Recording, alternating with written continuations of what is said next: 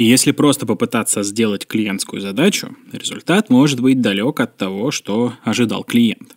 Но если сначала разобраться в задаче и синхронизировать видение с клиентом, все будет хорошо. Ну, скорее всего. Привет! Ты слушаешь 28-й выпуск второго сезона «Потом доделаю» подкаста сервиса по управлению проектами ВИК – меня зовут Александр Машков, и здесь я рассказываю, как укладываться в дедлайны, работать в команде и быть лучше. Ну а в этом выпуске я расскажу тебе, как взяться за задачу и не облажаться.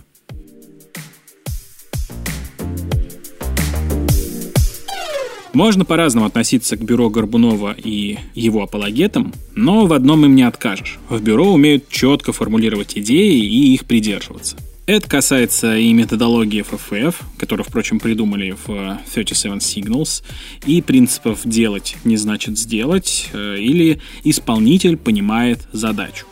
Последний принцип особенно важен, потому что мало кто пытается решить задачу клиента, а не просто ее сделать. И это проблема. В идеальном мире работа над задачей происходит так. Клиент ставит исполнителю задачу, исполнитель задачу делает, клиент принимает результат и все счастливы. Но в реальности клиент не принимает задачу, потому что исполнитель что-то, скорее всего, сделал не так. Исполнитель переделывает, клиент снова недоволен, снова переделка, и так, пока клиент и исполнитель не придут к компромиссу или не разругаются. Так происходит из-за того, что клиент и исполнитель по-разному смотрят на задачу. Чаще всего клиент слабо вдается в подробности, а если вдается, говорит о том, что хочет, но не о том, какую проблему нужно решить. И даже если клиент даст исполнителю самое подробное ТЗ на свете, тот все равно может все понять по-своему. Но не потому, что дурак, а потому, что все люди разные. У меня так часто бывает дома. Например, жена просит на обратном пути с работы купить йогурт. Я приношу питьевую активию, и она недовольна. Ей-то нужен был йогурт в стаканчике, чтобы заправить салат. В результате мы оба расстроены и битый час друг с другом не разговариваем. Проблема и в ней, как в клиенте. Она недостаточно четко объяснила, какой йогурт нужно купить. Но по большей части проблема во мне, как в исполнителе. Я не задал ей уточняющие вопросы и не разобрался в задаче. И если в семейной жизни можно сказать клиенту, что это она виновата, плохо объяснила, то на работе виноват в такой ситуации всегда исполнитель. Потому что исполнитель всегда должен понимать задачу. Единственный способ исполнителю удостовериться, что он правильно все понял, задать клиенту вопросы и озвучить или написать свое понимание. Если клиент подтвердит, можно смело приступать к работе. Вопросы для понимания задачи помогут не только исполнителю, но и клиенту понять, что именно нужно сделать, чтобы решить проблему. Возможно, моей жене для заправки салата лучше бы подошел не йогурт, а специальная смесь.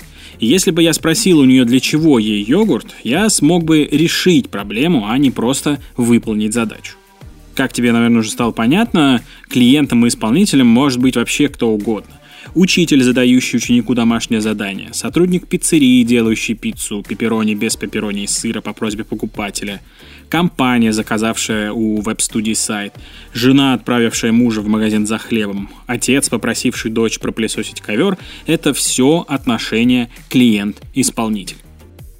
К пониманию задачи можно подходить по-разному, в зависимости от ее сложности. Главное убедиться, что ты все правильно понял.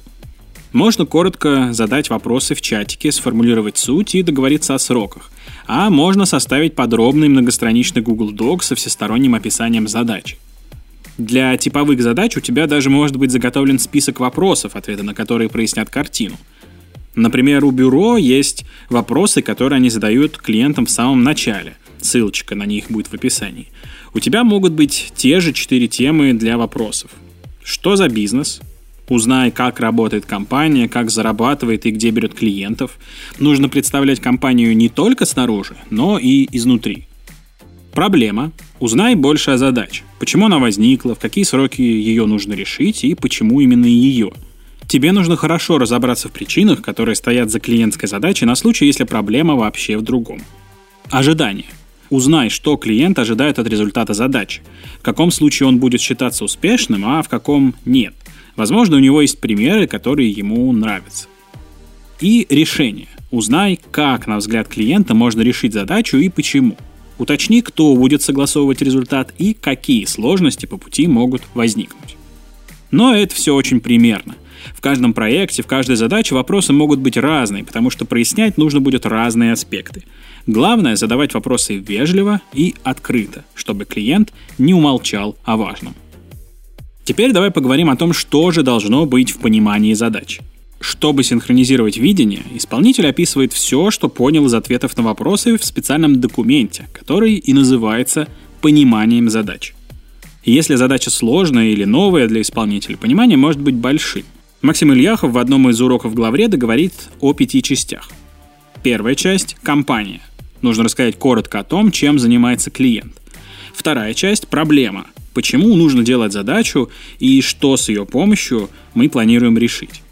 Третья часть – собственно, задача. Что нужно сделать для решения проблемы? В каком виде должен быть результат для клиента?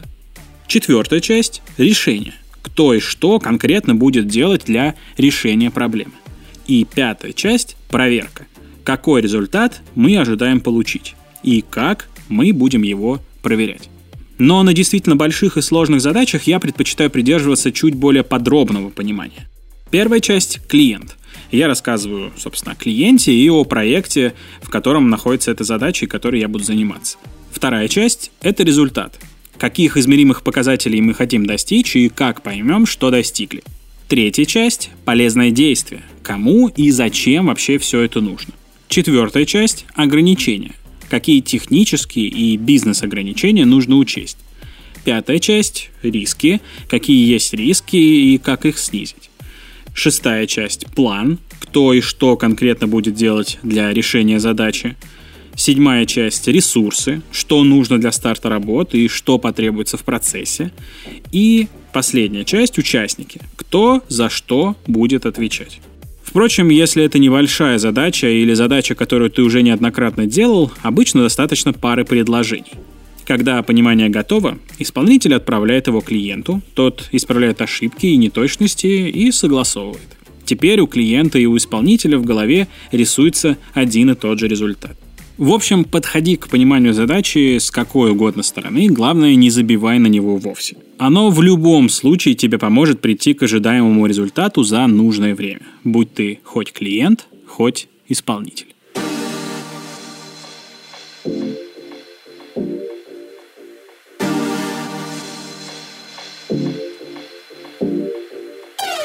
Спасибо, что дослушал выпуск до конца. Подписывайся, чтобы не пропустить новые выпуски. Делись этим выпуском со своими друзьями и коллегами.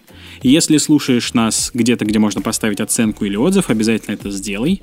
Если у тебя есть какая-то тема или гость, который ты хотел бы услышать в нашем подкасте, обязательно предложи их на специальной страничке на нашем сайте. Ссылочка в описании к выпуску и в описании к самому подкасту. И, конечно, регистрируйся в нашем Task Manager. На этом все. До встречи в следующем выпуске.